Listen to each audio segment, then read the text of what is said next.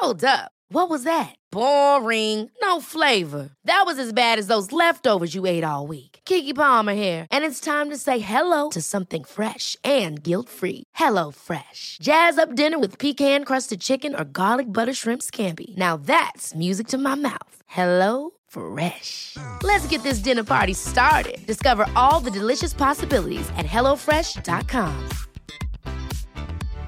Ready to pop the question? The jewelers at BlueNile.com have got sparkle down to a science with beautiful lab grown diamonds worthy of your most brilliant moments. Their lab grown diamonds are independently graded and guaranteed identical to natural diamonds, and they're ready to ship to your door. Go to BlueNile.com and use promo code LISTEN to get $50 off your purchase of $500 or more. That's code LISTEN at BlueNile.com for $50 off. BlueNile.com code LISTEN. I'm Sandra, and I'm just the professional your small business was looking for. But you didn't hire me because you didn't use LinkedIn jobs. LinkedIn has professionals you can't find anywhere else, including those who aren't actively looking for a new job but might be open to the perfect role, like me. In a given month, over 70% of LinkedIn users don't visit other leading job sites. So if you're not looking on LinkedIn, you'll miss out on great candidates like Sandra. Start hiring professionals like a professional. Post your free job on linkedin.com/people today. Hola y muy buenas tardes zu einer neuen Folge von den Strandstreunern. Ihr seid nicht aus Versehen beim spanischen Radio gelandet. Ihr seid hier genau richtig.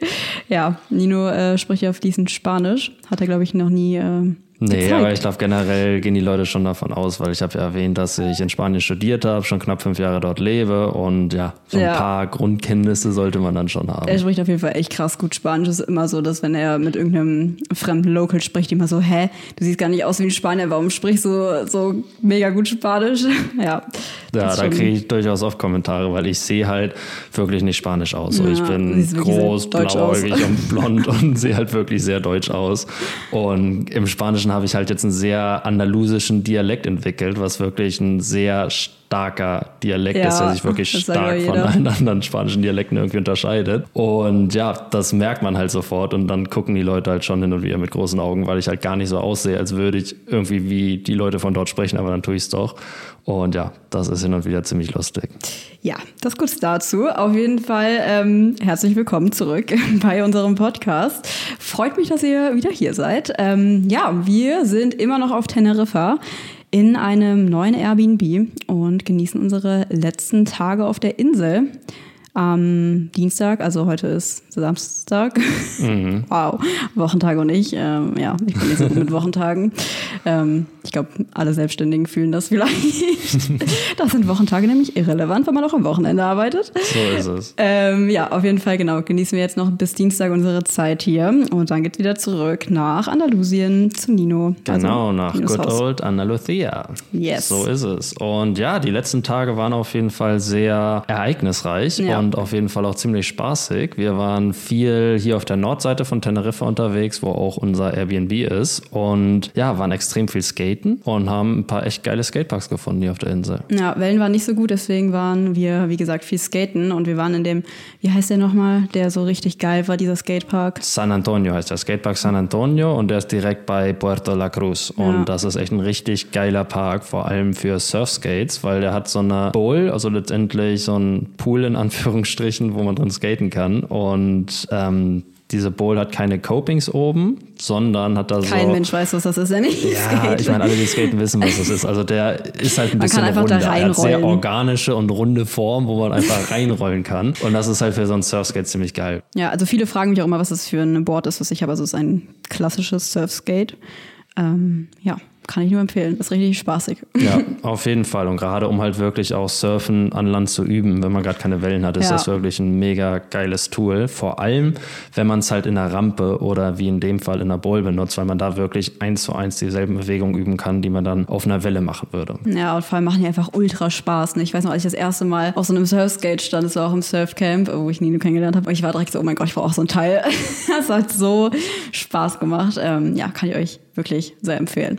Ja. Und ja, wir waren nicht nur in Skateparks, sondern auch in, ähm, das habt ihr bestimmt in unseren Stories gesehen, die, ähm, wie heißt die Küste nochmal? Oh, ich bin so schlecht mit Namen, oh mein Gott. Das ist wirklich unglaublich, wie schlecht Sophia mit Namen ist. Also meine Mutter ist auch extrem schlecht und man muss dazu sagen, sie unterrichtet an der Fachhochschule und hat halt ständig mit Studenten zu tun. Und man sollte meinen, dass sie sich eigentlich Namen sehr gut merken kann, aber sie gibt den Leuten dann meistens die Namen, die sie für passender hält. Und bei dem bleibt sie dann auch.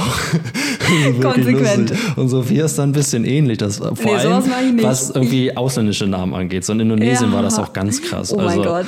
Ja. da kann sie sich wirklich absolut gar nichts merken. Und dann, wenn man schon lange weitergereist ist, so nach drei, vier Wochen, merkt sie sich dann auf einmal den Namen von dem Ort, an dem wir in der ersten Woche waren. Und dann benutzt sie den einfach für alles. Und, ja.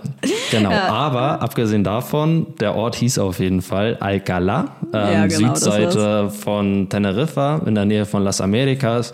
Ähm, ja, aber nicht so hässlich in Anführungsstrichen wie Las Americas, also jetzt nicht gepflastert mit Hotels, sondern Ja, so ein ein bisschen bisschen, weniger süßer bebaut. und netter, kleinere Orte und von der Küste her echt mega schön. Ja, auf jeden Fall. Was ich noch kurz sagen wollte zu dem Namenthema, muss mich kurz rechtfertigen, weil äh, viele sagen ja immer, ich habe oder ich habe das schon öfters gehört, so ja, du bist nicht schlecht mit Namen, so irgendwie, es war so ein Spruch, so you, you just don't fucking care. Und ich war so, doch, ich bin wirklich schlecht mit Namen.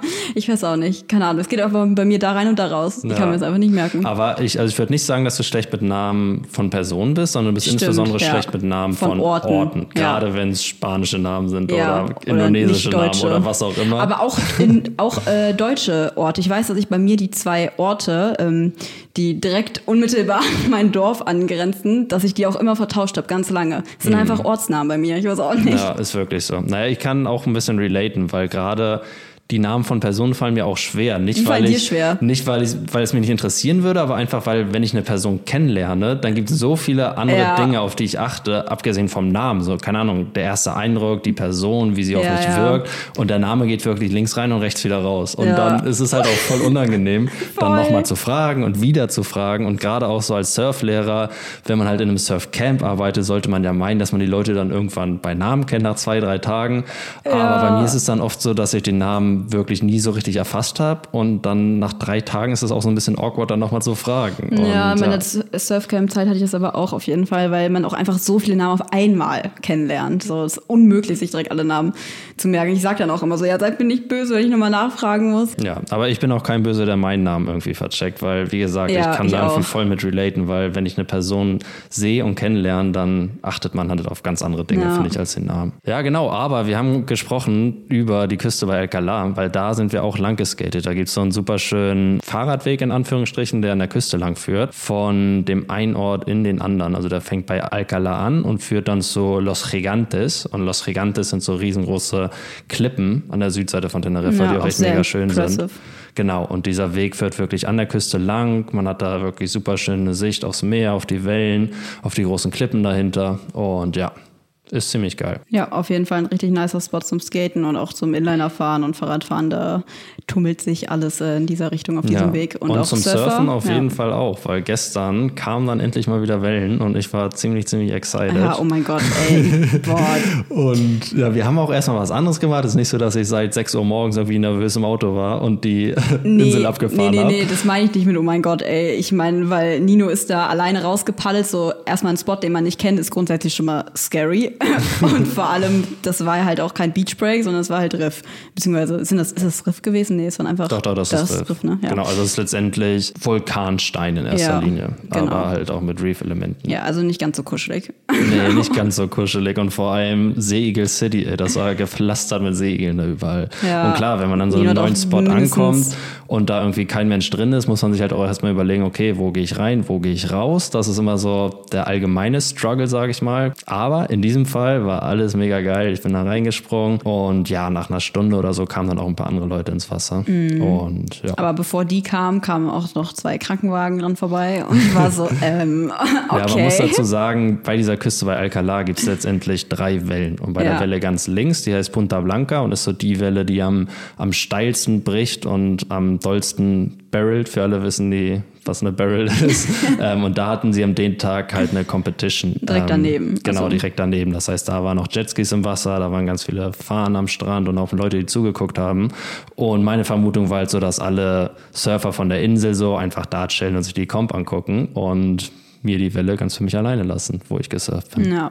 Ja, ich war auf jeden Fall beruhigt, als dann noch irgendwie direkt fünf andere danach dann ins Wasser kamen. Ja, aber war auf jeden Fall eine richtig geile Surf-Session und ich bin mega froh, nochmal eine gute Surf-Session hier auf der Insel gescored zu haben, weil bisher ja, war es irgendwie nicht so toll. Nun waren wir auch in erster Linie irgendwie auf den Bergen unterwegs und mhm. gar nicht so auf Surfen aus. Aber klar, gibt es auch mega Hauptsache, gute wir Wellen haben hier. Boards mitgeschleppt wieder.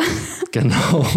Es ja. musste sich lohnen für eine gute Surf-Session. ja, da sind Sophia und ich beide so ein bisschen schwierig in Anführungsstrichen, als dass wir immer möglichst gut ausgestattet sein wollen, Ja. aber dann halt auch super viel rumreisen und es eigentlich besser ist, weniger dabei zu haben. Ja, aber ich meine, so ein Board ist halt, ne, das leistet dir nicht mal eben hier. Also klar kann man sich immer irgendwie Leihen, aber wenn Ja. man eine bestimmte Vorstellung Ja, davon hat, dass man surfen möchte, so dann findest du jetzt nicht mal eben das Board, was du surfen willst. Ich spreche da natürlich auch nicht von Boards. Also wenn es ein Essential gibt, dann die Boards. Also alles andere kann man gut aussehen und Klamotten kann man gern zu Hause lassen, aber Boards und Neo, das muss schon dabei sein, Ja. weil was machst du sonst in deinem Leben? Ja, also ich war ja auch einmal surfen hier, aber hab direkt meinen Fuß auf dem Riff aufgeschlagen und danach bin ich dann auch rausgegangen und dachte mir so, okay, ich surf wieder, wenn wir zurück in Spanien sind. ja, das zum Thema Surfen haben wir kurz ein bisschen ausgeholt, aber vielleicht auch ganz interessant für alle, die überlegen, nach Teneriffa zu kommen und auch surfen. Und ansonsten haben wir noch was richtig Cooles erlebt. Vorgestern waren wir nämlich segeln. Und das war für mich das erste Mal segeln. Und es war auf jeden Fall richtig, richtig cool. Und auf jeden Fall was, was ich schon immer mal machen wollte. Und dann habe ich hier die Möglichkeit dazu bekommen. Ja, richtig geil. Und zwar wohnt ein Kollege von mir auf der Insel, den ich in Mexiko kennengelernt habe. Und ja, der hat ein eigenes Boot, ein kleines, mit dem wir dann draußen waren. Eigentlich wollten wir mit dem von einem Kollegen von ihm raus, was ein bisschen größer war.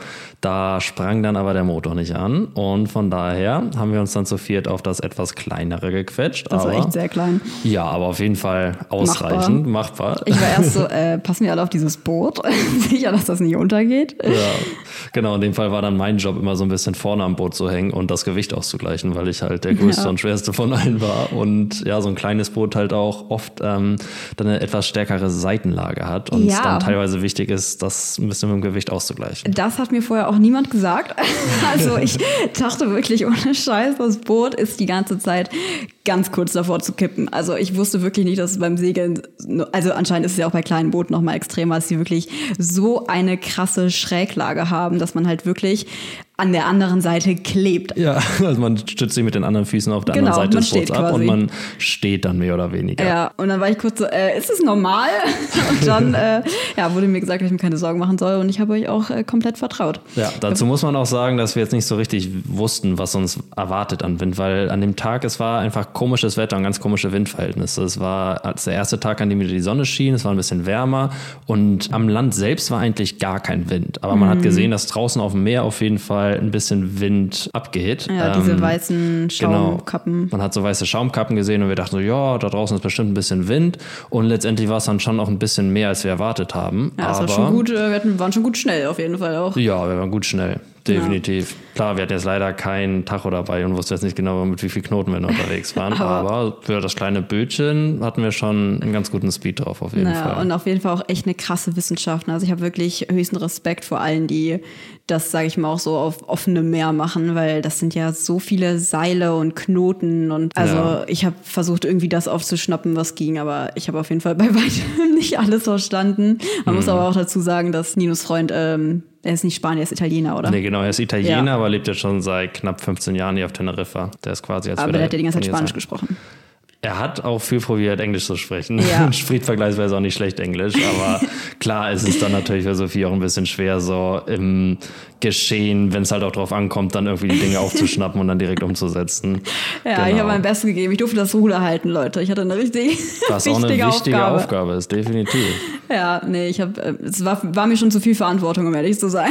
Ist auch viel Verantwortung, weil du musst halt das Segel wirklich immer im Wind halten. Und wenn du es halt Ja. quasi zu dem Punkt bringst, dass der Wind dann auf die andere Seite des Segels schlägt, dann fliegt einem halt alles um die Ohren. Ja, was also auch das ist, dann kann es wirklich gefährlich werden. Was auch richtig verwirrend ist, wenn du das Ruder in die linke Richtung machst, fährt das Boot nach rechts und andersrum.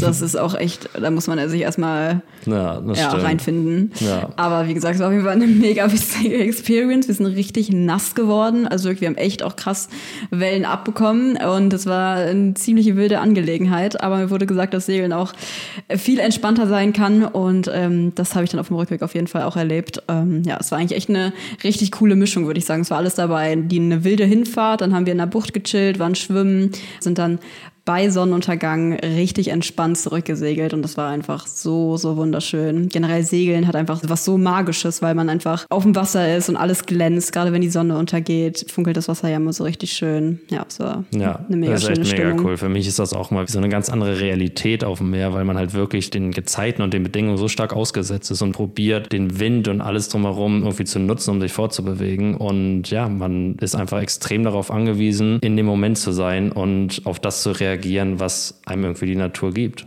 Ja, das ist auch einfach heftig, so der Gedanke, finde ich, dass du einfach so mit der Kraft des Windes dich sofort bewegst. Das ist einfach Ja. Ein richtig geiler Gedanke an sich schon mal. Auf jeden Fall. Ja. Safe. Und das war auch was, was wir schon ganz lange irgendwie zusammen mal machen wollten. Mhm. Ähm, ich bin jetzt nicht irre viel gesegelt in meinem Leben, komme halt ursprünglich aus Kiel, Segel Die City. Story müssen wir eigentlich auch kurz erzählen. Ja, kann ich gern machen. Und klar. Die hat deine ähm, Mama mir schon so oft erzählt.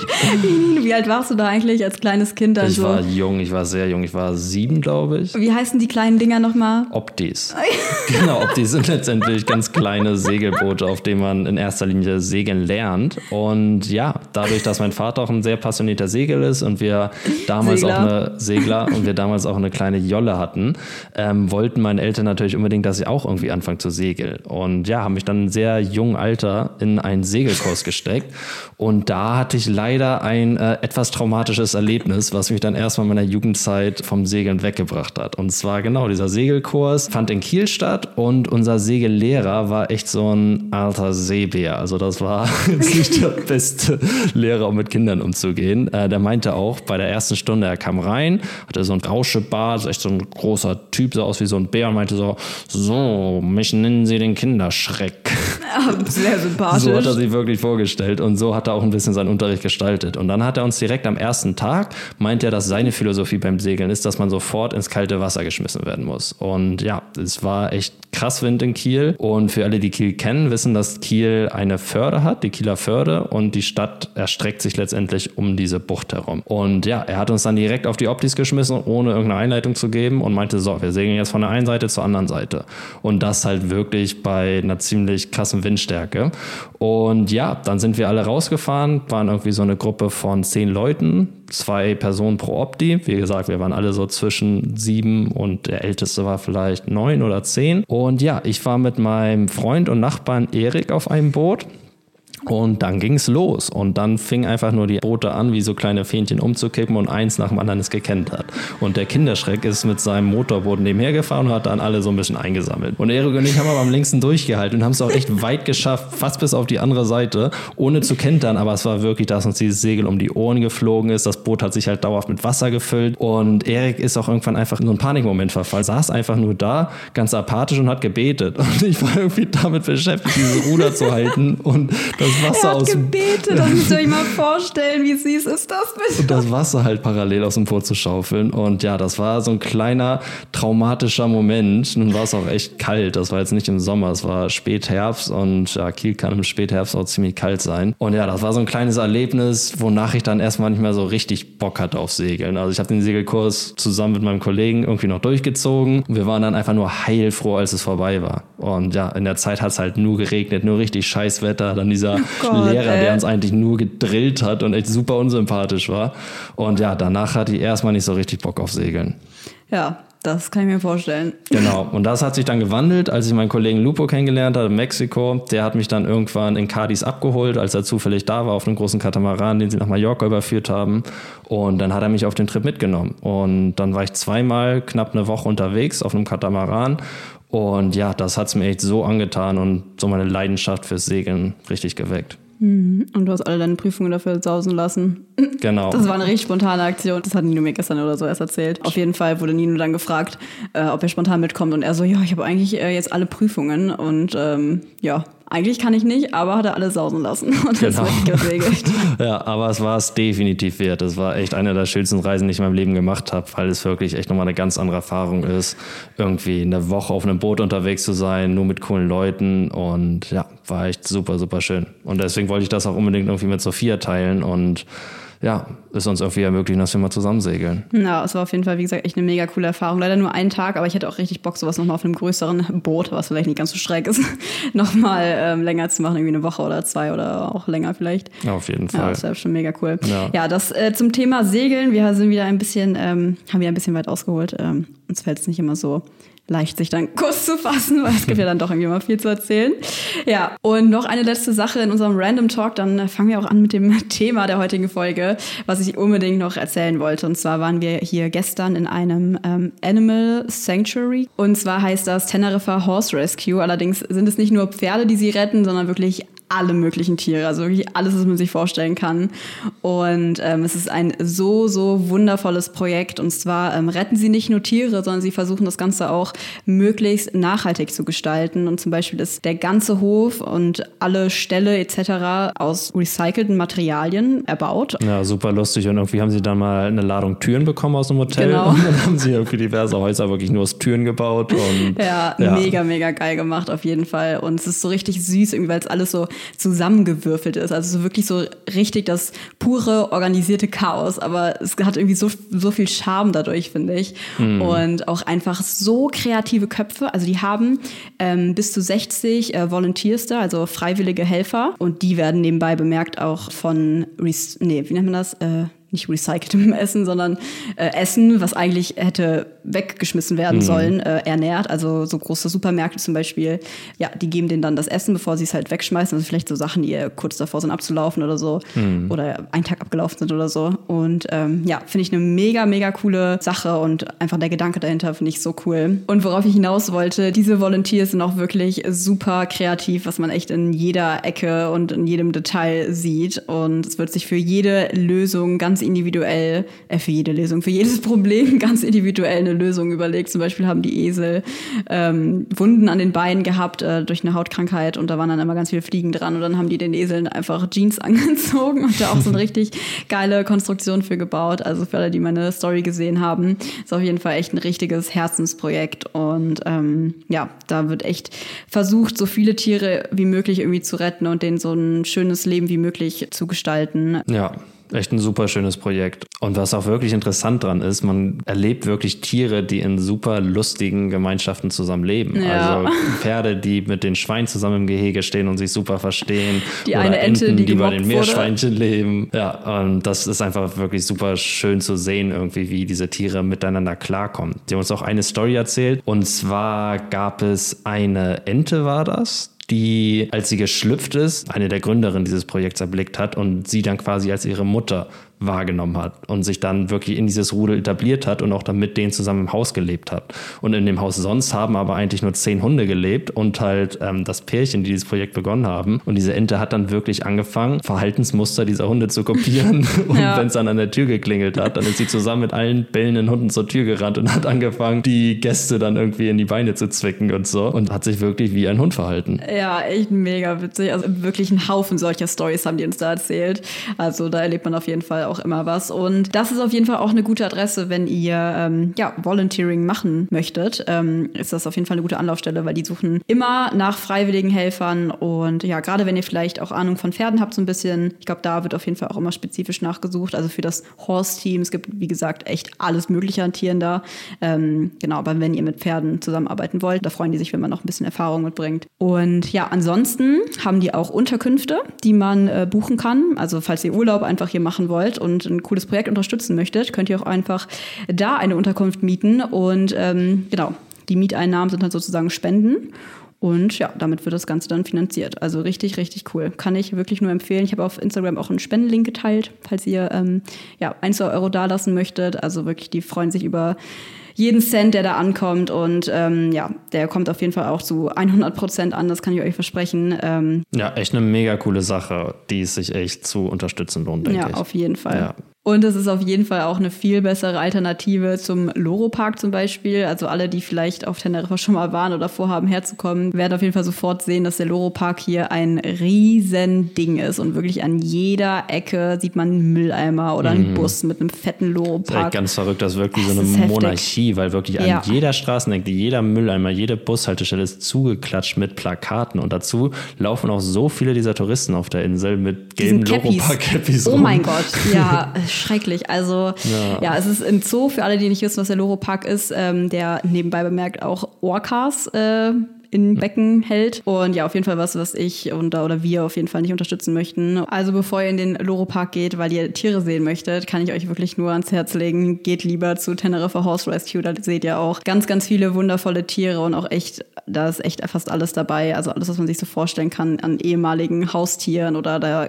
Genau, und in dem Fall sind es keine hochintelligenten Orcas, die irgendwie aus genau. ihren Familien gerissen wurden, gefangen wurden, um in klitzekleinen Becken dann zu ja. leben und Shows ähm, zur Begnügen Vergnügung von Menschen zu machen, sondern es sind wirklich gerettete Tiere, die aus ganz schlimmen Situationen kommen und von Teneriffa House Rescue gerettet wurden. Das sind natürlich auch keine exotischen Tiere. Also es ist jetzt kein Löwe oder ja, irgendwelche Tiere, die halt Wildtiere sind und halt in Gefangenschaft gehalten werden, die normalerweise auch in der Wildnis überleben könnten, sondern ja, wie wir eben schon gesagt haben, Haustiere sind gerettete oder zum Beispiel die Frettchen, die wurden als Jagdzubehör verkauft in mhm. einem Shop, in einem ganz kleinen Mini-Käfig und ja, die haben jetzt einen Spielplatz.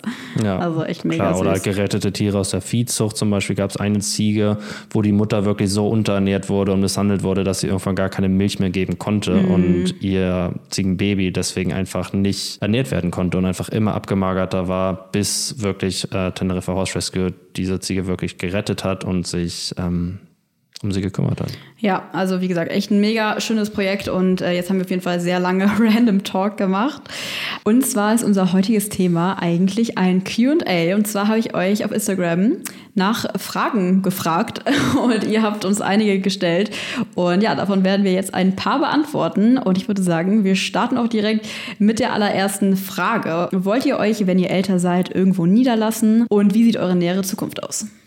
Ja, da würde ich sagen, sprechen wir erstmal über die nähere Zukunft, weil, ja, eher die nähere Zukunft planen. So ist es. Und zwar haben wir über die letzten Wochen und eigentlich schon die letzten Monate den tiefen, innigen Wunsch entwickelt. Naja, also so wie du das jetzt sagst, es war eher so gestern. Also wir haben schon oft drüber geredet, so wie wir auch schon über viele Dinge oft äh, geredet haben und sind dann auch eigentlich immer so, okay, ja, jetzt machen wir das und das. Also relativ spontan. Ähm. Genau, also wir haben in der letzten Folge darüber gesprochen, dass wir hier einen Land Rover auf der Insel gemietet haben, der auch ein Dachzelt oben drauf hat und so einen etwas rudimentären Ausbau hinten drin und waren dann in diesem Auto zehn Tage unterwegs und haben das echt so krass gefeiert, dass wir uns mittlerweile ganz doll selbst so ein Auto wünschen ja. und halt auch irgendwie den Plan haben, uns ein Auto zu kaufen, mit dem wir Offroad unterwegs sein können, dieses Auto auszubauen und dann eine schöne Reise zu starten. Genau, also das Ganze ist auf jeden Fall noch nicht so richtig geplant. Äh, wie gesagt, generell sind wir eigentlich nicht so die Planer, sondern eher Hals über Kopf dann, okay, jetzt das, das und das machen von den ganzen Sachen, die wir unbedingt machen möchten. Und ähm, jetzt ist es der Van, in Anführungszeichen, der Land Rover, den wir noch nicht haben, ähm, sondern wir schauen gerade noch ähm, ja, nach einem, den wir kaufen können, weil wir so oder so in Spanien ein Auto brauchen. Und da dachten mhm. wir uns ja, okay, why not? Äh, dann lass ihn doch irgendwie wenigstens ansatzweise ausbauen, dass wir auch drin wohnen können, sage ich genau. mal. Genau. Auf jeden Fall, bevor wir uns jetzt irgendwie so ein 0815 Auto kaufen, um uns fortzubewegen. Ja, oder irgendeine Schrottkiste. Genau, haben wir halt gedacht, dass wir uns letztendlich wirklich ein Auto kaufen, auf das wir auch richtig Bock haben. Und ja. da wir eh wirklich auch schon seit längerer Zeit irgendwie den Traum haben und auch den Wunsch, länger im Auto unterwegs zu sein und auch im Auto zu leben über längere Zeit, ja, ist es so ein bisschen darauf hinausgelaufen, dass wir uns echt so ein jetzt nicht unbedingt einen Land Rover Defender wünschen, mhm. so, aber halt irgendein Auto, mit dem wir auch Offroad unterwegs sein können. Genau, das zur näheren Zukunft. Kann auch sein, dass wir das wieder über den Haufen werden und werfen und doch nicht machen. Wir sind da ja eher so ein bisschen, ja, ja. wie gesagt, spontan. Aber das hatten wir auf jeden Fall gestern überlegt, dass wir das eigentlich, also dass das schon sehr sinnvoll wäre, so zu machen. Und mhm. ich bin mir ziemlich sicher, dass wir das in die Realität umsetzen. Auf jeden Fall, that's the plan. Genau, aber natürlich haben wir auch gewisse Träume in unserem Leben und denken nicht nur an morgen und übermorgen und vielleicht diesen Sommer, sondern sondern haben auch irgendwie gewisse Ziele vor Augen und können uns definitiv vorstellen oder wünschen uns, uns auch ganz doll, uns natürlich irgendwann niederzulassen und auch eine Familie zu haben. Ja, auf jeden Fall. Das ist nämlich eine Frage, die, wie gesagt, sehr häufig gestellt wird. So wollt ihr forever so leben und diesen Travel-Lifestyle haben? Und ja, gerade wenn man dann irgendwie an Kinder denkt und so, weht da, glaube ich, nochmal ein ganz anderer Wind. Und ähm, ja, meine ähm, Vorstellung ist es so, sage ich mal, mit dem Auto vielleicht, äh, was wir jetzt ausbauen werden, so ein bisschen die ähm, ja, Umgebung zu erkunden, sage ich mal. Also mit Umgebung meine ich so Europa, weil ich kann mir schon eigentlich nicht so richtig vorstellen, außerhalb von Europa zu leben irgendwann mal. Mhm. Ähm, genau, und vielleicht da unsere Dream Destination finden, wo wir mhm, forever bleiben möchten. Und ja, also das ist wie gesagt so ein bisschen äh, ja, die Idee dahinter, bei mir zumindest, dass ich mir denke, ich würde am liebsten alles einmal sehen, was irgendwie in Frage kommt und wo man vielleicht ein cooles, großes Grundstück kaufen kann, äh, wo ich dann auch meine Pferde und diverse andere gerettete Tiere äh, unterbringen kann. Und ja, das ist auf jeden Fall so meine Traumvorstellung. Definitiv. Und das ist auch auf jeden Fall ein Traum, den wir ganz intensiv auch teilen. Das mhm. wünsche ich mir auf jeden Fall auch, irgendwann ein Grundstück in der Natur zu haben, wo wir möglichst selbstständig und autark leben können, äh, umgeben von von Menschen und Familien und auch Tieren, die uns dafür ganz doll am Herzen liegen. Und auf jeden Fall nicht in der Stadt. Das steht auf jeden nee, Fall auch Auf jeden Fall fest. nicht in der Stadt. Aber generell sind wir jetzt auch nicht so davor, dass wir so eine ganz klare Vorstellung haben, wir wollen ja. dies und das Haus an dem Ort haben, sondern sind mhm. da eher ziemlich flexibel und wissen einfach auch, dass gewisse Pläne, die man sich so macht, in der Regel über den Haufen geworfen werden. Und ja. das Wichtige einfach ist, dass man so ein bisschen mit dem Flow des Lebens geht und einfach die Möglichkeiten wahrnimmt, die einem so über den Weg kommen und einfach die Augen offen dafür hat. Weil ich glaube, häufig, wenn man so ein ganz spezifisches Ziel vor Augen hat, dann ist man so doll darauf fokussiert, dass man wirklich vergisst, irgendwie im Moment zu sein und die Dinge letztendlich wahrzunehmen, die man direkt vor Augen hat. Ja, auf jeden Fall. Also wir sind die Letzten, die irgendwie einen fünf- oder zehn Jahresplan verfolgen, sondern haben eher ja, unsere Träume, sage ich mal. Und wann immer die Zeit dafür gekommen ist, werden wir sie dann realisieren und dann eher so die nähere Zukunft Ja, uns fällt es schon schwer, einen fünf Wochen Plan zu verfolgen, ja, muss man dazu sagen. fällt es schon schwer, eine Woche zu planen manchmal. Also genau, wir haben da auf jeden Fall immer sehr viele Ideen und wollen natürlich auch super viel machen. Und es ist ja auch so ein richtiges First World Problem, so dass uns so die ganze Welt offen steht. Ne? Hm. Also wie oft sagen wir, okay, lass jetzt dahin und das machen. Okay, nee, lass dahin und das machen. Also ja, es ist auch, fällt auch manchmal schwer, sich zu entscheiden. Ähm, ja. Und tun das dann, wie gesagt, eigentlich dann irgendwie immer impulsiv und ja, haben einerseits den Traum, jetzt den Van auszubauen, andererseits aber andererseits denke ich mir, ich würde auch unglaublich gerne ähm, so ein Projekt wie zum Beispiel Teneriffa Horse Rescue unterstützen und selber wirklich mal einen Monat oder zwei oder vielleicht auch drei in so einem Sanctuary arbeiten und ähm, ja, wirklich mit anpacken. Und das können wir uns natürlich auch an allen möglichen Destinations vorstellen, wie zum Beispiel Neuseeland, Australien. Das wären dann halt alles wieder weitere Reisen, die uns aber auf jeden Fall auch interessieren. Und ja, auf jeden Fall. Oder wer weiß, vielleicht auch hier in Europa. Vielleicht Oder fahren wir auf dem Trip zufällig irgendwo vorbei, wo wir so ein Projekt kennenlernen und dann bleiben Fall. wir länger da. Also da sind wir wirklich ganz flexibel und gucken einfach so ein bisschen, was unseren Weg kreuzt. Genau. Und ja, ansonsten haben wir, glaube ich, keine Pläne so richtig. Nö, das war es erstmal dazu, denke ich. ja. Ryan Reynolds here from Mint Mobile. With the price of just about everything going up during inflation, we thought we'd bring our prices down. So to help us, we brought in a reverse auctioneer, which is apparently a thing. Mint Mobile unlimited premium wireless. Ready to get 30, 30, bit to get 30, bit to get 20, 20, 20, bit to get 20, 20, bit to get 15, 15, 15, 15 just 15 bucks a month. So, Give it a try at mintmobile.com/switch. slash $45 up front for 3 months plus taxes and fees. Promo for new customers for limited time. Unlimited more than 40 gigabytes per month slows. Full terms at mintmobile.com. Hold up. What was that? Boring. No flavor. That was as bad as those leftovers you ate all week. Kiki Palmer here, and it's time to say hello to something fresh and guilt-free. Hello Fresh. Jazz up dinner with pecan-crusted chicken or garlic butter shrimp scampi. Now that's music to my mouth. Hello Fresh. Let's get this dinner party started. Discover all the delicious possibilities at hellofresh.com.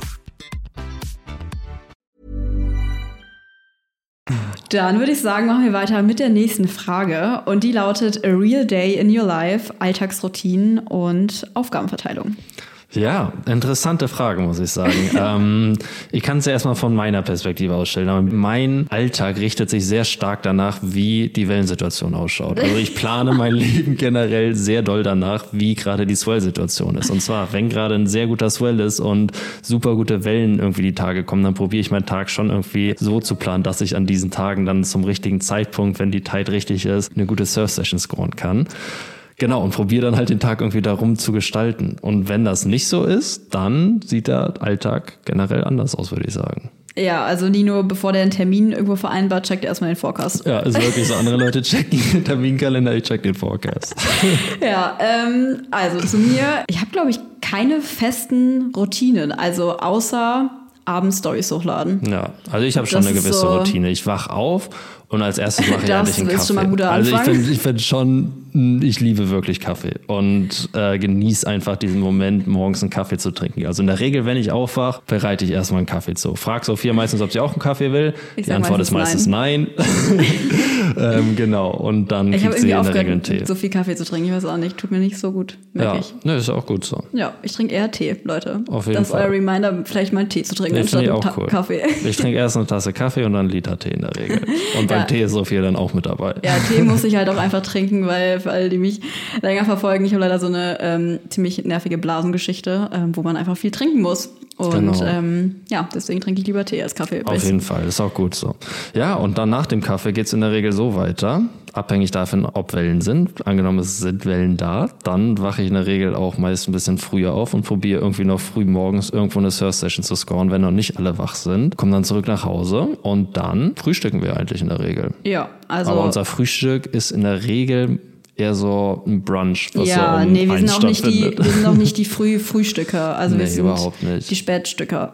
Genau, also in der Regel wachen wir auf, ich trinke meinen Kaffee, Sophia trinkt ihren Tee. Dann erledigen wir so ein bisschen unsere Sachen, To-Dos, ja. genau, Computerarbeit, Sachen schneiden, Content sichten, was auch immer. Computerarbeit, Schreibtischarbeit. ähm, ja, also alles, ich meine, wir arbeiten online, also alles Mögliche, was zu unserem Berufsfeld dazu gehört. Ähm, ja, wird genau. dann irgendwie erledigt und ansonsten, genau, irgendwie halt auch den Tag cool planen, dass man mhm. auch cool Content machen kann, weil letztendlich wird natürlich auch immer viel darauf ausgerichtet und also ich sag mal, wir haben Bock, eine Wanderung zu machen, die kann man cool filmen. Definitiv. So, haben wir beides unter einen, unter einen Hut gepackt, so. Aber ja. da, es gibt auch mal gewisse Sachen, die man jetzt nicht so cool filmen kann, wenn man zum Beispiel den ganzen Tag arbeiten muss, dann müssen mhm. wir danach den Tag dann irgendwas machen, damit wir wieder Content haben, also auf ja. jeden Fall. Wir leben beginn, unsere Hobbys. Wir leben unsere Hobbys letztendlich, genau. Und genau. letztendlich beginnen wir den Tag auch gerne mit irgendeiner Aktivität und gehen zusammen surfen oder machen irgendwas morgens, eine kleine Wanderung oder auch Yoga oder was auch immer, einfach um so ein bisschen ausgelastet zu sein und ja. gut in den Tag zu starten. Und dann, ja, klappern wir ein paar To-Dos ab. Dann gibt es irgendwann unser Frühstücks-Mittagessen um zwei oder so. Ja, und Mittagessen machen wir. Wir essen eigentlich nie zu Mittag. Nee, wir frühstücken zu Mittag. Ach so, genau. Ich wollte gerade sagen, ja, genau, deswegen essen wir auch nie zu Mittag. Und dann, ja, machen wir irgendwas und dann muss ich abends Stories hochladen oder beziehungsweise nachmittags. Ich bin ja nicht so die, die wirklich eine Story aufnimmt und direkt hochlädt, weil ich meistens in dem Moment da A, keinen Kopf für habe, B, keine Zeit und ja, da mir lieber Zeit für nehme und das mhm. auch irgendwie mit der Struktur und so mache und nehme mir da abends dann auch teilweise vier Stunden Zeit für. Das dauert halt auch. Und mhm. in der Zeit ähm, ja, macht Nino auch irgendwelche To-Dos genau, oder kocht. ich mache dann meinen Hausfrauenpart und koche was zu essen. Ich habe ja auch schon mal erwähnt, dass ich ähm, ein sehr passionierter Koch bin. Also ich mache das auch sehr gerne. Ist nicht so, dass Sophia mich da in meine Rolle als ähm, Küchensklave gedrängt hat und ich da an allein in der Küche angekettet bin. Nee, ich mache das auch gerne und habe auch schon sehr gerne gekocht, bevor ich Sophia kannte. Ja. Und ja, mache das echt super gerne und kann mich da auch echt super kreativ entfalten. Ähm, genau, und ja, kümmere mich ein bisschen ums Haus. Klar habe ich auch so ein bisschen meine To-Dos und Verpflichtungen, die ich dann auch gegebenenfalls irgendwie erledige. Ja. Und ja, dann gibt es ein gemeinsames Abendessen. Genau, und ja, das muss man auch dazu sagen, ich bin auch einfach noch nie die Köchin gewesen. Also nee. auch bevor, also ich hab, hätte mir auch kein Abendessen gekocht, bevor ich dich kennengelernt habe, weil ich bin halt eher die praktische Esserin. Ich schmier mir dann ein Brot. Oder Ja, nee, ess einen kleinen Snack. Und ich, ich- bin auch so, da machen wir uns immer drüber lustig, ich habe halt einen Snackmagen. Also Mhm. ich kann auch nicht viel auf einmal essen. Ich esse einfach den ganzen Tag über verteilt so kleine Snacks. Ja, ich bin da wirklich ganz anders und ich habe auch echt schon ziemlich früh angefangen, so eine Leidenschaft fürs Kochen zu entwickeln. Ähm, klar, als ich echt klein war und in der Grundschule haben meine Eltern natürlich immer super lieb jeden Tag für mich gekocht und irgendwann auf dem Gymnasium war es dann halt auch so, dass ich längere Tage hatte und später nach Hause kam und vielleicht meine Eltern schon wieder gearbeitet haben und ich dann einfach so ein bisschen angefangen habe, auch selbst mein Essen zuzubereiten.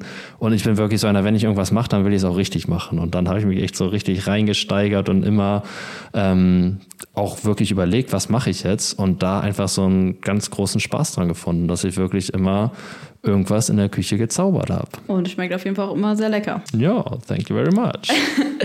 Ja, das zu unseren Aufgaben, Alltagsroutinen. Also so viele haben wir halt auch nicht. Wie Nee, ist auch so ein merkt. Thema, was ein bisschen schwierig Ja, für ist uns einfach ein ist, bisschen zu konträr sprechen. zu unserem Lebensstil. Genau, es ist sehr konträr zu unserem Lebensstil, weil unser Alltag variiert einfach ganz Alltag. stark. Wir haben keinen Alltag. Es variiert wirklich davon, wo sind wir gerade, was machen wir. Es kommt vielleicht ein guter Swell, wir sind sechs Tage, ah, sechs Stunden im Wasser und Mhm. dann wieder nicht und dann, keine Ahnung, arbeiten wir vier Tage intensiv und machen wieder was anderes. Also wir sind echt keine Alltagsmenschen und haben nicht so einen Ja. normalen 9-to-5-Alltag und dann ein Wochenende. Genau. Sondern das läuft wirklich ganz das anders. Wochen ist bei uns genauso. Vielleicht fallen die in- arbeitsintensiven Tage bei uns halt auch aufs Wochenende. Das ist das, Genau. was ich sage, warum ich auch keinen Plan habe, immer welcher Tag ist, weil es komplett Fall. irrelevant ist, außer zum Einkaufen oder ja, was man Klar. halt so erledigen Genau. muss im System. Definitiv. Dann die nächste Frage an Nino gerichtet und zwar Oh. Ninos Tramping-Geschichten aus Mexiko von der lieben Nele. Ah, ja, ja, ja, danke, Nele. Ähm, ja, ich kann ja erstmal irgendwie drüber sprechen, wie es überhaupt dazu gekommen ist, dass ich mir jetzt vorgenommen habe, durch Mexiko zu trampen, weil klar, das ist jetzt kein Plan, glaube ich, der so sehr nahbar ist oder den man normalerweise macht, wenn man ins Ausland geht. Ähm, das ist bei mir irgendwie so entstanden, dass ich, ähm, als ich von Kuba kam und nach Mexiko geflogen bin, habe ich ein Volunteer in einem Hostel angefangen und da war auch ein anderer Volunteer da. Der kam ursprünglich aus Italien, hat dann längere Zeit in Frankreich gelebt und ist dann wirklich per Anhalter in Anführungsstrichen von Frankreich nach Mexiko gekommen. Per Anhalter in dem Fall natürlich auf einem Schiff, also nicht über einen Landweg. Genau, er hat einfach auf einem Schiff angeheuert, ist nach Mexiko gekommen, hat dann ganz Mexiko per Anhalter bereist und hat mir einfach irre, irre viel von seiner Erfahrung erzählt, wie er wirklich ohne alles, ohne Geld letztendlich durchs Land gereist ist, immer irgendwo gearbeitet hat, ein bisschen Geld verdient hat, per Anhalter gereist ist und dadurch einfach so coole Sachen erlebt hat, dass ich da halt auch mega Bock drauf hatte. Genau, und so habe ich mir irgendwie vorgenommen, so, ich reise jetzt einfach per Anhalter, ich habe keinen Bock auf Busfahren, ich stelle mich einfach an die Autobahn und probiere das mal. Und das hat auch echt super geklappt, muss ich sagen. Also ich stand nirgendwo länger als 10 bis 15 Minuten mit Ich kleinen gerade Ausnahmen. zehn Tage. Nee, mit kleinen Ausnahmen, weil hin und wieder war es wirklich so in Chiapas, das ist ein südlicher Staat von Mexiko, der wirklich sehr krass vom Dschungel durchzogen ist. Und da war es schon hin und wieder so, dass ich echt stundenlang an irgendeiner Straße stand, wo kein Auto vorbeifuhr. Genau, als ich meinen Weg von ähm, Quintana Roo und Yucatan, also die Staaten Mexikos, die so ein bisschen an der Karibikseite liegen, nach Chiapas gebahnt habe, da habe ich auf dem Weg ähm, eine Tourleiterin kennengelernt. Und das ist auch generell so ein Muster, was sich irgendwie bei mir durch meine Trampingreisen gezogen hat, dass man letztendlich immer sich in Situationen stürzt, die man nie vorher erwartet hätte. Weil klar, man lernt Leute kennen, die erzählen einem Dinge, erzählen einem von Orten und letztendlich ist man dann ganz woanders als wo man eigentlich hin wollte. Und in dem Fall war es so, dass mich ein Auto mitgenommen hat von einer Tourleiterin. Das war eine Österreicherin, die in Chiapas gelebt hat. Die hat Archäologie studiert und hat sich ganz intensiv Oha, mit den cool. genau mit den Mayas und den Azteken beschäftigt und hat da gerade eine Tour gemacht für drei Deutsche waren das zu diversen Ruinen in der Umgebung. Und ich wusste auf jeden Fall, dass es in Chiapas viele Ruinen ähm, von den Mayas gibt, die auch super schön und sehenswert sind. Aber klar, die, die ich so im Kopf hatte, war so die etwas bekanntere, in Palenque, die auch sehr touristisch ist und von den anderen wusste ich gar nicht so viel. Und die hat mir über diese Autofahrt wirklich so viel erzählt und letztendlich ist das wirklich krass, weil Mexiko lässt eigentlich gar keine ausländischen ähm, Regierungen oder auch Unternehmen ins Land, um an diesen Ruinen zu forschen. Und es ist wirklich verrückt, weil der Dschungel besteht aus Ruinen. Also Echt? weniger, weniger als zwei Prozent dieser Ruinen ist wirklich erforscht und freigelegt. Und wenn man Krass. durch den Dschungel geht, ist eigentlich fast alles in gewissen Teilen, was man anguckt, wirklich Ruin. Du musst einfach nur ein bisschen am Boden kratzen und früher oder später stößt du auf Stein. Da Oh. liegen wirklich riesige Millionenstädte, von denen keiner wirklich was weiß. Und das ist echt super interessant. Und Das gibt mir gerade richtig Outer Banks Season 3 Vibes. ist aber wirklich so. Und das hat mich irgendwie so fasziniert, dass ich da voll Bock drauf hatte. Und klar, die war halt gerade mit ihrer Tour da unterwegs und meinte so, ja komm, wir fahren jetzt noch zu zwei Ruinen, ich nehme dich mal mit. Und hat mich da halt mit zu zwei Ruinen genommen, mir eine Tour gegeben, mir super viel erzählt und mir halt auch von anderen Ruinen in der Gegend irgendwie erzählt. Genau, und von daher hat sich mein Reiseplan halt stark abgewandelt und ich war halt voll angefixt und wollte unbedingt all diese Ruinen besuchen. Geil. Ja, und dann hat sie mich in so einem kleinen Ort da rausgeschmissen, wo wirklich kein Tourist weit und breit war. Es war so ein kleines Straßenörtchen und da bin ich dann erstmal die Nacht untergekommen und bin dann am nächsten Tag mh, zur größten Ruine in der Region aufgebrochen. Calakmul heißt sie. Das ist eine sehr große ehemalige Stadt der Mayas gewesen. Und ja, da bin ich dann auch erfolgreich per Anhalter hingekommen mit Locals. Das war auch super süß. Da hat mich ein Pärchen mitgenommen, die halt super hyped waren, irgendwie einen Ausländer im Auto zu haben. Das war generell immer so, dass die Leute einfach so hyped waren, haben sofort irgendwie per Videocall die ganze Familie angerufen. So, guck mal, wer hier im Auto ist. Und ja, die haben mich in dem Fall dann auch mit nach Hause genommen. Ich habe zusammen mit der ganzen Familie gefrühstückt. Alle Neffen wurden angerufen, die Großeltern kamen. Alle halt, um mich kennenzulernen. Fremden vor allem Genau, so, einen guck mal, wer da ist. So, ja, okay, wer ist denn da? So. Ja, also generell sind die Leute einfach so lieb und gastfreundlich gewesen. Und genau, die haben mich dann an der Straße nach Kalakmol rausgeworfen. Und das ist quasi nur eine kleine Straße, die einfach in den Dschungel führt von der Autobahn aus. Und da, da geht es knapp 150 Kilometer einfach in den Dschungel. Und ich war zum Glück ziemlich früh da. Da hat mich ein französisches Pärchen mitgenommen, die sich auch die Ruine angucken wollten. Und ich war einfach voll lang da unterwegs, weil wie ich schon gesagt habe, diese Ruinen, das ist nicht so, wie man sich vorstellt, dass das wirklich alles beschildert ist und freigelegt. Das ist total rudimentär. Man geht da rein und es ist einfach alles Ruine. Und ein, zwei, drei dieser Tempel sind irgendwie freigelegt, aber die anderen 10.000 sind nicht freigelegt. Also es ist wirklich Krass. super verrückt und von daher habe ich einfach irre viel Zeit da verbracht, bis so langsam die Dämmerung einsetzt und ich so, shit, ich muss ja noch irgendwie zurückkommen. Wo hast du da geschlafen eigentlich? Ähm, auf dieser Ruine natürlich nicht. Also ich wollte bei Nacht dann da irgendwie Oh Gott, wegkommen. creepy. Als die dann geschlossen haben, meinten dann die Rangers, die da gearbeitet haben und die diese Ruine so ein bisschen gemanagt haben, so ja, äh, wir nehmen dich mal mit zur Straße oben, weil hier kannst du auf jeden Fall nicht bleiben. Dann haben sie mich mit oben zur Straße genommen und es wurde halt langsam dunkler und das war wirklich so eine Situation, wo ich echt lange gewartet habe, irgendwie von jemandem mitgenommen zu werden. Und als dann die Dämmerung eingesetzt hat und ich allein an dieser Straße stand, war auch ein total magisches Ereignis. Und zwar sind auf einmal zigtausende von Fledermäusen in den Himmel geflogen. Also das Krass. ist so ein Ereignis, was man öfters da in dieser Region beobachtet, dass halt zur Dämmerung, wenn die Fledermäuse quasi anfangen zu jagen, einfach riesige Fledermausschwärme losziehen. Und ich stand da und habe mir das einfach angeguckt und war voll geflasht. Und dann im nächsten Moment hat es in Strömen angefangen zu regnen. Ich war voll durchnässt, halt mit meinem gesamten Sachen, meinem Leib und Gut letztendlich. Und ja, habe dann knapp eine Stunde da gewartet und das war so eine Situation, wo ich so ein bisschen dachte, shit, ich weiß ja nicht, ob das so die beste Idee war. Aber Trampen. wurde zum Glück dann eingesammelt. Die beste Idee zu trampen generell oder was meinst du? die beste Idee, insbesondere zu dieser Ruine zu trampen, weil so, das halt sehr mhm. abgelegen war mit einem Dschungel auf Straßen, wo jetzt nicht so viele Autos unterwegs sind. Und du hast dann einfach spontan in Hostels geschlafen, ne? Oder, genau. Generell, ich hatte auf dieser oder Reise bei dieser wirklich. Familie? Nee, nee, ich habe spontan nicht in Hostels, weil in Mhm. den Dörfern da gibt's auf jeden Fall keine Hostels, aber einfach Unterkünfte. Weißt du, in, so Homestay, Local Homestays. Genau, Local Homestays. Mhm. Zu 90 Prozent habe ich irgendwie in Local Homestays gewohnt. Außer halt in den größeren Orten, wo es Hostels gab, habe ich schon irgendwie auch, keine Ahnung, die Nähe zu anderen Leuten gesucht Mhm. natürlich, anderen Travelern und ja, war dann schon oft in Hostels. Ja, Aber klar, krass. so auf dem Land gibt's das natürlich nicht. Ja, die Story kannte ich übrigens auch noch nicht, nebenbei bemerkt. Also Nee. die hat auch immer wieder eine Story auf Lager, die ich noch nicht kenne, weil er einfach schon so viel erlebt hat.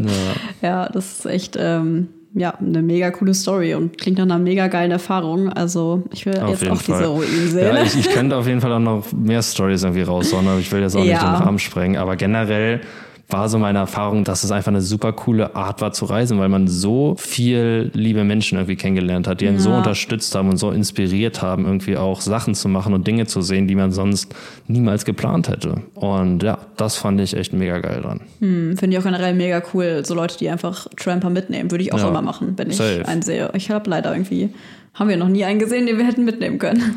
Ja. Oft ist es dann auch so, dass das Auto einfach so randvoll Ja. mit Sachen ist, dass da wirklich kein Mensch mehr reinpasst. Ja, Leider. Aber ich nehme auf jeden Fall auch immer Tramper mit, Ja. wenn irgendwie sich die Möglichkeit Die bietet. haben bestimmt immer richtig interessante Geschichten zu erzählen. Ja. Ja, dann zu der nächsten Frage. Und zwar ist die nächste Frage eine Frage an mich. Also jetzt erzähle ich mal wieder ein bisschen. Und zwar lautet die Frage, wie ich früher war im Vergleich zu heute. Das ist natürlich eine sehr allgemeine Frage. Ähm, ich glaube, die Frage ist darauf bezogen, wahrscheinlich, also mit früher ist wahrscheinlich gemeint, bevor ich angefangen habe zu reisen. Vielleicht auch bevor ich Nino kennengelernt habe. Das war ja schon ein großer Wendepunkt in meinem Leben. Und ähm, ja, habe an diesem Punkt auch super viel von meinem alten Leben, in Anführungszeichen, aufgegeben, wie zum Beispiel meine große Wohnung, die ähm, ja, also mehr als großzügig war und auch mit einem Ankleidezimmer, also massig an Klamotten und einer super fancy Ausstattung und Einrichtung und ein teures Auto und ja, hatte einfach sehr viel an Statussymbolen, wenn man es so nennen mag, ähm, und einfach viel an Besitz. Also ich war jetzt nie diejenige, die, sag ich mal, ja, super Wert auf so Statussymbole gelegt hat. Also das noch nie, wie zum Beispiel so, weiß ich jetzt nicht, so krasse Handtaschen oder so. Also irgendwelche besonderen Marken. Ich glaube, ich habe in meinem Leben noch nie eine, eine Marke, also so im Sinne von Dior, Louis Vuitton, so. sowas hatte ich tatsächlich nie.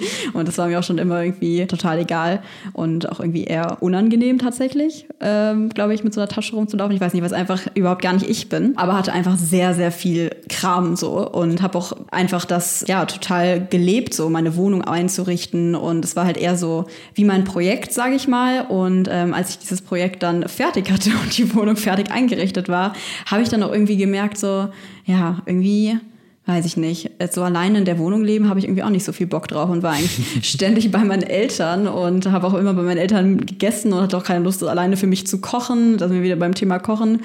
Und ja, hatte, habe eigentlich gar keine Zeit in dieser Wohnung verbracht. Und das war dann schon so ein Punkt, wo ich irgendwie das alles total hinterfragt habe. Und ja, spätestens als ich dann in Andalusien war, habe ich dann gemerkt, dass das auf jeden Fall nicht mein Lebensstil ist und irgendwie diese ganzen Dinge halt auch nicht brauche. Als ich dann auf meiner ersten Reise, also Sri Lanka war ja vor, Indo äh, Indo vor Indonesien, jetzt komme ich schon wieder durcheinander mit den Namen.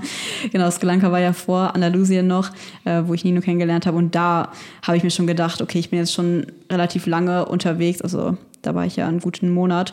Ähm, und irgendwie brauche ich diese ganzen Sachen nicht. Und irgendwie will ich die auch nicht mehr haben. Und da hatten wir ja auch in der vorletzten Folge darüber gesprochen, dass es einfach auch eine Riesenbelastung ist, irgendwie so viel materiellen Besitz zu haben. Gerade wenn man halt unterwegs ist. Und ja, es war auf jeden Fall, ähm, würde ich sagen, so die größte Veränderung in meinem Leben, dass ich halt einfach gelernt habe, was wirklich wichtig ist im Leben und was einen wirklich glücklich macht. Und das sind eben nicht ein Haufen Möbel und eine super tolle Wohnung, die fancy eingerichtet ist und ein Haufen Klamotten. Und habe irgendwie gemerkt, dass ich das auch nicht mehr nach außen tragen möchte. Also, dass ich euch auch nicht mehr ähm, jeden Monat irgendwie einen neuen Haul mit neuen Klamotten äh, vorstellen möchte, weil ich diesen Konsum einfach nicht mehr so lebe, selbst nicht und auch nicht vorleben möchte. Und es ist auch kein Leben, was normal ist so. Also ein Autonormalverbraucher bestellt ja nicht jeden Monat so viele Klamotten, wie es viele Blogger, sag ich mal, vorleben. Also ich meine, da gibt's Leute, die machen jede Woche einen Haul zu einer verschiedenen Marke so. Ja, und das ist halt problematisch, weil dann irgendwie Leute, die sich das angucken, denken, dass Genau. das normal ist und dass das anstrebenswert ist, dass man Ja. das auch so das es machen sollte. Und das ist es auf jeden Fall ganz und gar nicht. Ja, auf jeden Fall. Und halt auch generell Bewusstsein für Konsum habe ich extrem gelernt durch Reisen, weil man halt, wie gesagt, einfach mit weniger unterwegs ist und lernt, dass man auch nicht mehr braucht zum Leben und zum Glücklichsein und dass all diese Dinge einen alles andere als glücklich machen Ja. und uns ja, wie wir gesagt haben, auch wirklich belasten an einem gewissen Punkt. Definitiv. Und ja, das war einfach so ein krasser life-changing Point in meinem Leben. Ja, man sieht es ja. auf Reisen auch immer viel, insbesondere wenn man halt in Länder reist, wo die Leute nicht so viel haben, dass gerade dort die genau. Leute wirklich letztendlich am glücklichsten sind und einfach Ja. am offensten und auch am, am gastfreundlichsten und dir letztendlich all das geben, was sie haben, Ja. obwohl sie eigentlich nichts haben. Ja. Ja. Wirklich, ich muss immer an die Leute in Sri Lanka denken, die am, am Straßenrand stehen und Kokosnüsse verkaufen und einfach das breiteste Gesicht, äh, das breiteste Gesicht auf ihrem Grinsen, das breiteste Grinsen auf ihrem Gesicht haben und so wenig haben irgendwie. Klar, man weiß nie, was, also man kann nie hinter die Fassade gucken. Mhm. Aber diese Leute haben halt wirklich Probleme, sag ich mal, zu überleben teilweise. Ja. Und haben so, so wenig und wirken so glücklich und gehen mit so einer Leichtigkeit irgendwie durchs Leben. Also klar, Mhm. Ja. es gibt natürlich auch super viel Leid in solchen Ländern. Das will ich gar nicht irgendwie ähm, romantisieren. Aber es ist halt eben auch so, dass der Großteil einfach mit wenig sehr glücklich ist. Und wir haben ja auch mit vielen Definitiv. gesprochen und Ja. Mhm. waren bei vielen Locals zu Hause, sage ich mal, und wurden von allen direkt zum Essen eingeladen. Ja. Und Das erfährt man echt immer wieder. Ja. Auch beim Trampen bin ich auch viel mit Lkw-Fahrern gefahren, weil die halt echt immer ziemlich konstant unterwegs waren. Mhm. Und die haben auch wirklich immer darauf bestanden, mich einzuladen, obwohl ich das nie wollte und immer irgendwie denen was zu essen kaufen wollte. Die haben das nicht zugelassen. Die haben wirklich darauf bestanden, mich einzuladen, obwohl es natürlich klar ist, dass die im Gegensatz zu mir Ja. als Deutscher irgendwie einen, Scheiß verdienen. So. Ja, generell Reisen macht einem einfach wirklich bewusst, was man für ein Konsumverhalten hat und ja, vielleicht halt auch den Wunsch, das zu verändern und so war es bei mir auf jeden Fall. Und ja, Ja. das war auf jeden Fall, würde ich so sagen, die größte Veränderung. Ansonsten bin ich noch die alte, würde ich sagen.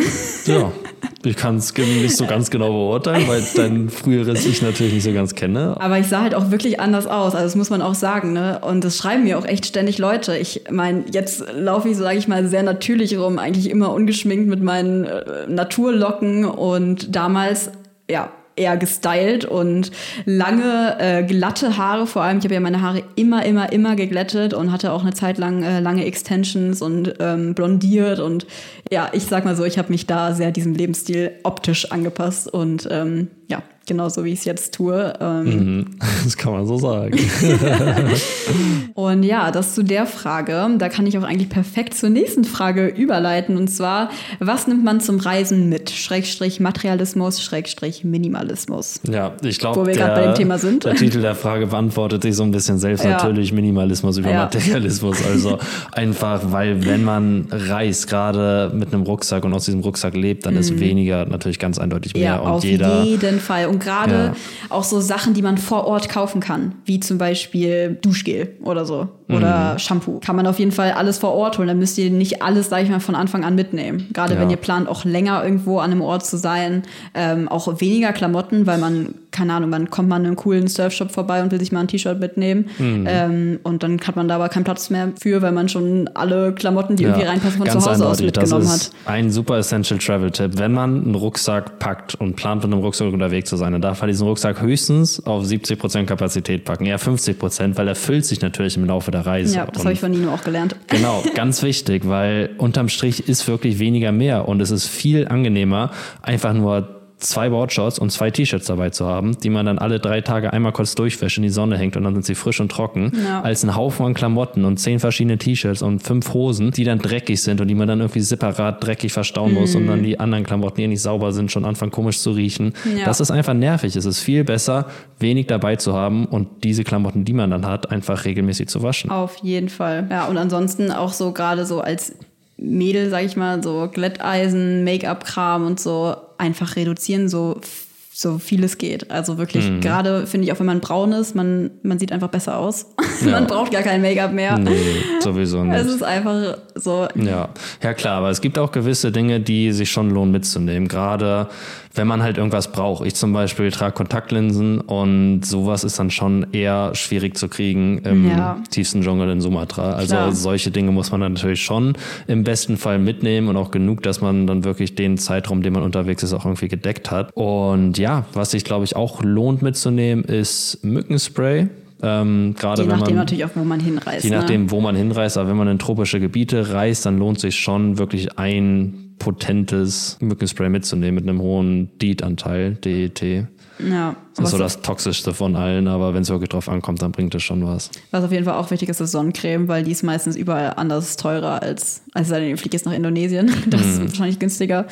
Ähm, ja, aber ansonsten ist es in vielen Orten auch teurer als in Deutschland, Ja. würde ich sagen, oder? Genau. Und was auch wichtig ist, ist eine gut ausgestattete Reiseapotheke. Ja. Weil es gibt auf jeden Fall gewisse Dinge, die man nicht so gut im Ausland bekommt. Was man super bekommt, das kriegst du überall hinterhergeschmissen, sind Antibiotikas, wenn man Mhm. sie braucht.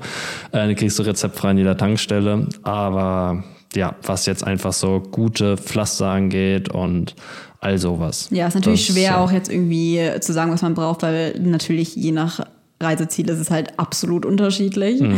Also wenn du jetzt nach Schweden reist, ist es was anderes wie nach Indonesien. Also, ja, auf jeden Fall. Ja. Dann würde ich sagen, machen wir mit der nächsten Frage weiter. Und zwar ist das die letzte Frage. Ich glaube, wir nehmen auch schon ganz schön lange auf. Deswegen Mhm. versuchen wir das hiermit mal abzuschließen. Ähm, wie du deine wundervollen Bilder aufnimmst, beziehungsweise generell Fotografie auf Reisen. Erstmal Dankeschön auf jeden Fall. Ähm, ja, wie nehmen wir Bilder auf? Also Nino macht natürlich, also wenn, ich sag mal so, wenn ich alleine auf dem Bild bin, dann macht wahrscheinlich Nino das Bild. In der Regel mache ich das dann. Ja. ja, und ich habe da auf jeden Fall auch super viel von Sophia gelernt. Also ich habe keinen Hintergrund irgendwie in Fotografie oder Videografie, aber finde es wirklich mega geil und es macht mir super viel Spaß. Und, Und du hast auf jeden Fall auch ein gewisses Talent, muss man Ja, echt sagen. Ich weiß noch, ich das aller, aller, allererste Mal, wenn Nino Fotos gemacht habe, weiß ich auch noch genau, wo das war, in Andalusien, da an den Colors, in, ähm, Roche, Genau. da sind wir wieder bei Namen. da sind wir wieder bei Namen, ähm, also da an den Klippen bei Sonnenuntergang und ich war so, mein Gott, die Bilder sind so gut und ähm, ja, es war ein Pluspunkt.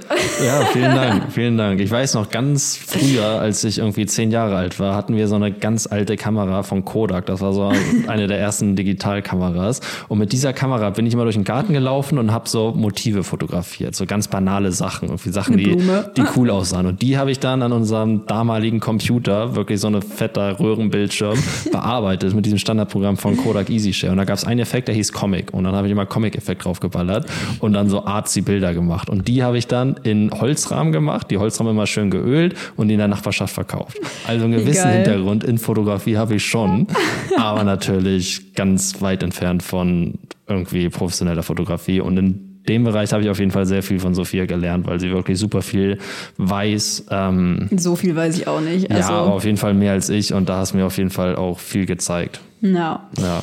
Aber es macht auf jeden Fall auch echt Spaß, mit Nino zu shooten, weil, wie gesagt, er hat auf jeden Fall ein gutes Auge und das ist echt so, das muss man einfach haben, wenn man Fotos macht. Und das hat er auf jeden Fall.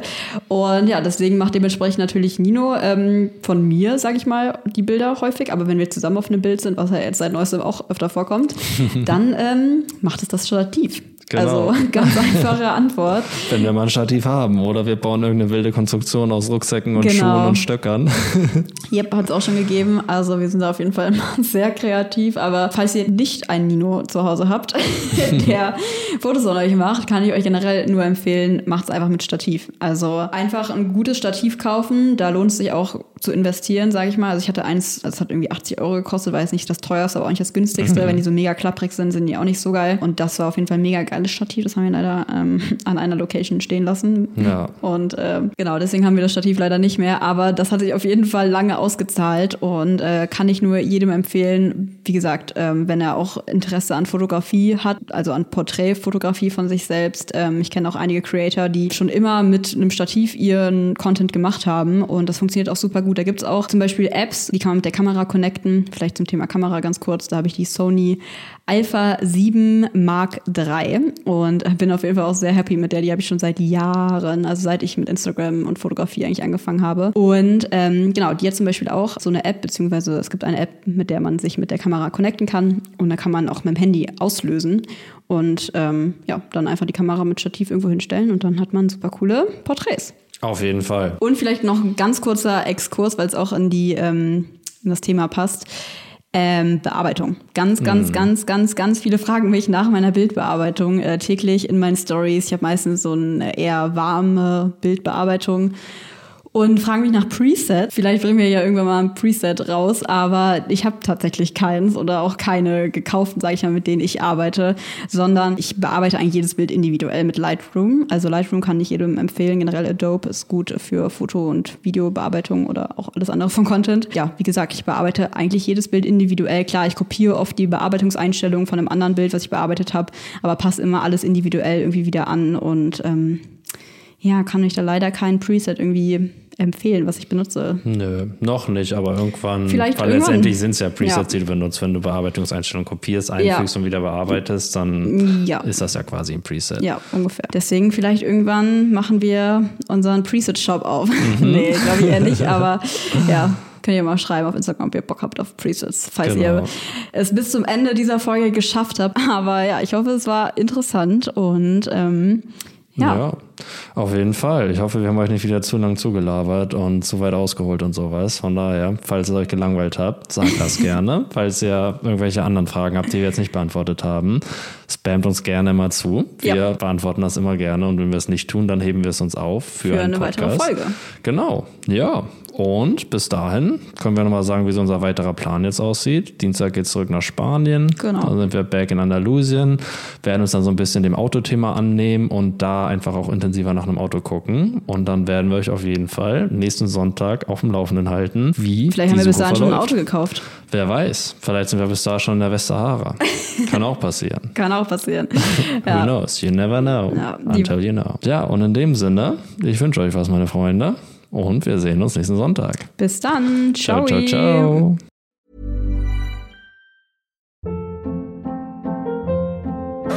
Hold up. What was that? Boring. No flavor. That was as bad as those leftovers you ate all week. Kiki Palmer here, and it's time to say hello to something fresh and guilt-free. Hello Fresh. Jazz up dinner with pecan-crusted chicken or garlic butter shrimp scampi. Now that's music to my mouth. Hello Fresh. Let's get this dinner party started. Discover all the delicious possibilities at hellofresh.com.